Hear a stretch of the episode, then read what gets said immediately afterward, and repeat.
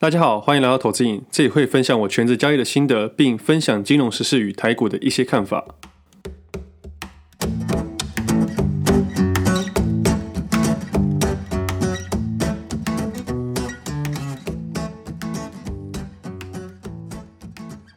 今天时间十二月三十一号星期四，这是我第五十七期节目，我是魏德。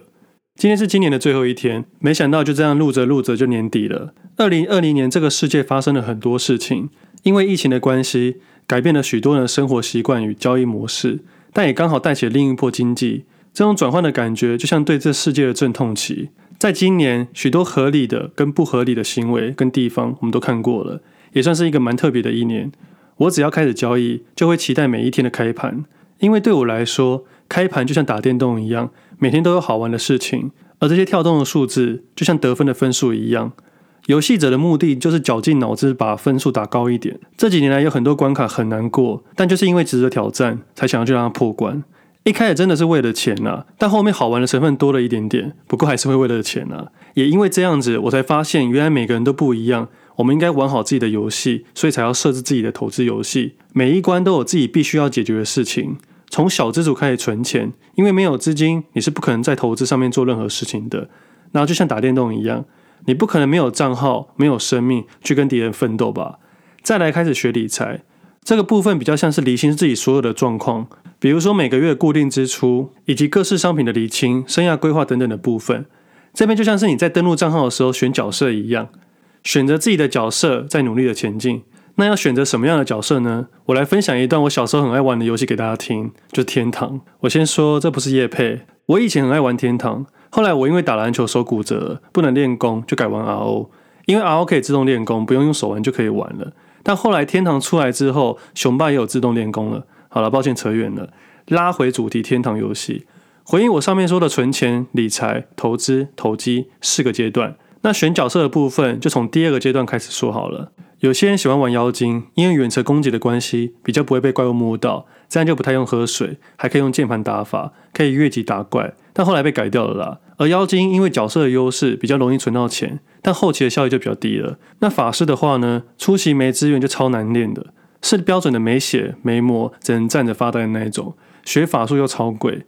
一开始的人玩法师真的会放弃这个游戏，但如果你能撑到后期，你赚钱的效益就像洗钱一样，技能强大又很帅，只不过前期非常难熬啦。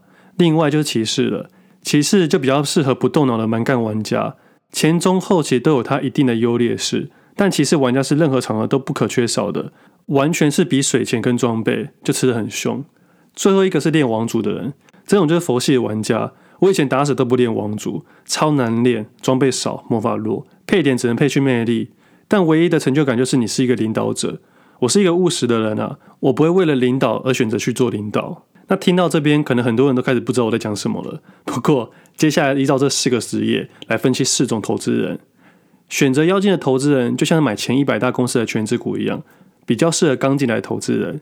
你应该就是要选择这种妖精职业，先省钱存钱，在游戏过程中挑简单的打，因为这种股票比较不会被主力锁定，因为主力去拉抬权值股非常的累，而也因为权值股的关系，你会减少很多流动性的风险。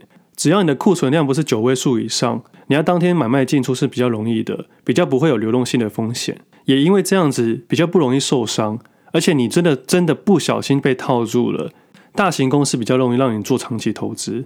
你只要挑选前一百大公司，如果真的倒了，后面一千九百多家上市贵公司也很难生存。那为什么我要这样说呢？因为很多人会跑去玩升级股，那背后的风险就是流动性风险。诶，他们的股本很容易被主力锁定，你根本不知道它的规律，而且你也不敢做长期投资。这种股票不是说不能玩，它比较适合有经验的投资人。等你练到一定的等级，你再玩股本大的其他股票就可以了。那选择法师的投资人呢，就像是天生家里有资源的投资人。别人看他丢技能很帅，殊不知背后砸了多少钱买装备、买法师、烧水钱，在后期根本是最亮眼的角色。很多新手投资人看到别人获利很可观，或者交易量很可观的对账单，或者是使用一大堆衍生性金融商品，看起来很帅很华丽，就会一股脑的冲进去模仿，然后把自己的角色删掉，跑去玩法师，结果一直死掉。那衍生性金融商品使用起来，要么技术很好，要么就家里有钱。新手投资人先别闹，先玩好自己的角色，或者去找一个可以不努力的阿姨。那选择骑士的投资人呢，比较像那种买 ETF 投资人。这游戏生涯最困难的部分，应该就是取 ID 名字吧，不要选到跟别人一样就好。那个时候很好笑，会取个一骑士王一这种奇怪的符号，为了避免跟别人重复到。可能这边要伤脑筋啊，后面就是提升装备、练功等级这样子而已，就好像投资市场一样，选好适合自己的 ETF，然后定期定额的稳定输出，有点像大家说的被动投资术。你也不用像妖精一样省钱或打带跑，也不用像法师一样研究法术技能，你就是练等升装就好了。大不了后期特别一点，养几只狗帅气一下罢了。最后一个选择王族的投资人，就很像一些大学毕业生以股神巴菲特为终身目标的人，用雪球理论坚持下去。这种投资的方法，在中后段你会发现自己在用信念练等。投资的过程中，你有无数次会怀疑自己，而在游戏的过程中无聊又很难熬，因为看着自己的净值上上下下，也不太清楚自己对还是错。你可能要花时间才能去验证这件事情。但是，身为一个王族，可以得到他除了金钱以外的成就感。这边可能会说巴菲特有赚钱啊，但这边指的是你以雪球复利法加上持续投入的话，你的确在这过程中你不会花到任何一毛钱。那这种感觉就像买一个梦想一样。复利的投资法听起来很简单，但你要想，在今年一月到三月这块崩跌的时候，有多少人坚持这颗雪球？有多少人在极端的时候把雪球丢掉？还有一件事情，只要标榜着永远不要卖。你就永远不会赔钱，这样就可以长长久久了。而复利投资法听起来很简单，但你在后期上还要接受净值上下震荡的情绪。只不过刚出社会的投资人资金不大，没有感觉。但等到你后期资产破千万、破亿的时候，你就不同层级的想象空间了。大概简单说一下，你十万的十 percent 跟一百万的十 percent，一千万的十 percent 跟一亿、十亿的十 percent 都完全不一样。我讲个更实在的话。假设你是过去二十年都在存股的人，在一月到三月这个崩跌时候，你的净值上面损失了百分之五十，但是你一开始只用十万去投入，可能在这二十年的累积过程中，你的本金存到一千万了，那你可以接受在短短的三个月之间，你的市值损失了五百万现金吗？或许这是你这辈子没有碰过的事情，你也不知道怎么处理，这对一开始的人很难想象，但这的确是累积过程中的一个问题点。但也是有可能，你坚持这个信念，在后期的时候，你成为了城主，你工程成功了，你有税收，你有皇冠，你是一个城主，就像巴菲特一样。我喜欢他的投资哲学，但投资人要搞清楚，富人去投资，还是因为投资成为富人。以上大概是我小时候玩的投资游戏和现在的投资游戏概念。反正一开始你先创角色，再来选角色，那每个角色就像投资人想要的属性，你选好后就不要改来改去的。你每改一个方式，就像删掉角色一样重练，很辛苦的。就像有些人筹码分析、技术分析、基本面分析、新闻面分析，你都可以找到自己要的方式。但千万不要一下子用这个，一下用那个，一下长期，一下短期，一下用股票，一下衍生性金融商品。每一个领域都是新的领域，就像你每次练新的角色，都是新的挑战。不只是实际交易上面的不同，连心理层面的想法都必须改变。我四个角色都玩过，有些好玩，有些无聊，但我最后选择练王族跟法师。王族就像是长期投资，法师就是衍生金融商品的华丽。这两个部分比较是我主要玩的角色。我今年大部分的分享都围绕在妖精身上，因为我知道这只角色最简单，投资人比较不会有流动性的风险。但我偶尔还是会聊一下法师啦，因为那是我正在玩的东西。王族的东西就是信念，我今年只进场两次。三月底跟八月初，反正总归一句啊，选好你的角色就开始玩。投资人要清楚的知道，你的账号只有一个，你的时间也有限。你专心好好练一只角色，练到五十二等，比起练了四只角色都在十二等还有效益。你也比较能好好享受游戏的乐趣。出去吧，不要永远都在新手村。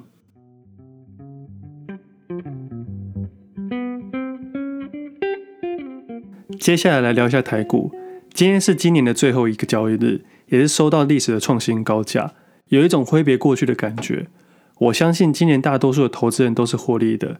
如果有听我的节目的人就会知道，我一直希望大家不要做空，是因为趋势的转变会像火车一样，要真的转向需要新的契机点。而疫情这件事情已经恐慌结束了，市场不管怎么样都会依照信心与资金的走向前进，但在前进的过程中，每年都会有好几次的回档。每一次大家都是恐慌，但真正的恐慌几年才会有一次，这些都是正常的现象。股票市场不会垂直上去，垂直下来，通常都是四十五度角的前进，而在四十五度角的过程中，会有很多次的回档，你不能把每一次的回档都是崩跌。这段录音的过程中，以及订阅自己的文章，都算是我的一个交易日志。那今年的交易游戏都还蛮不错，当然也会错失几个主流股嘛。但对于短线交易者来说，这是一定会碰到的事情。那这个礼拜自己主要还是持有在大部分的红海、PA39 跟塑化股上面，而在昨天敲满了金融股，从二八八一到二八九零，这种大涨的走势是整个金融股带动的反应。而我也在盘中快速看一下主要全值股的走势，心里就会有个底了。今年的最后一天应该会收到历史的收盘新高。那自己也从文章开始写红海、塑化股、金融股，接下来的设计游戏也在昨天的 Press Play 里面写到了。但说真的，也不一定都是正确的。我想表达的是，在游戏设计的过程中会有好几个，你可以先观察，再考虑要不要出手，先注意再决定。等到你真的要出手的时候，就微量的试单，接着再慢慢把错误的部分卖掉，把资金转到正确的上面。几乎每天每周都做一样的动作，那就有机会把胜率放到较大的地方。没有一定赚，但至少没赔得这么惨。像这段时间，系晶圆跟记忆体也是我的选项，但是我自己没有做好。投资心态一定要正确，专心于自己的。如果我一直回顾过去，我就不会有未来。也因为我专心于自己的，我每一笔交易都是有信心的。先有信心，才有可能会获利。不要总是看别人的交易。就好比昨天的主流股有游戏、文创类股以及金融股，也在 Facebook 上面发文说，我的部位都下满了，我手上没有任何一笔现金了。心态面很简单，因为我留下获利的部分，我的心态跟我的数字都是正确的。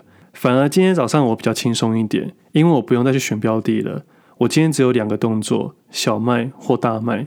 但不管今天的走势大涨或大跌，我都可以从容的卖股票。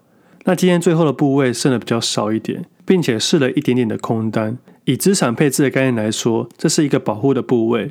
股市的股性是缓涨急跌。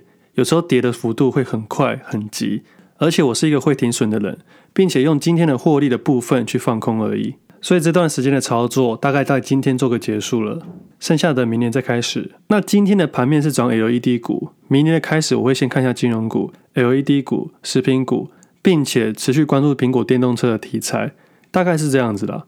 最后，很感谢大家这一年来的支持，不管今年的你交易是获利还是亏损。利用这个假期周末，给自己一个新年新希望吧。把不适合自己的角色砍掉，在离清自己想要的角色之前，先集中玩一只就好。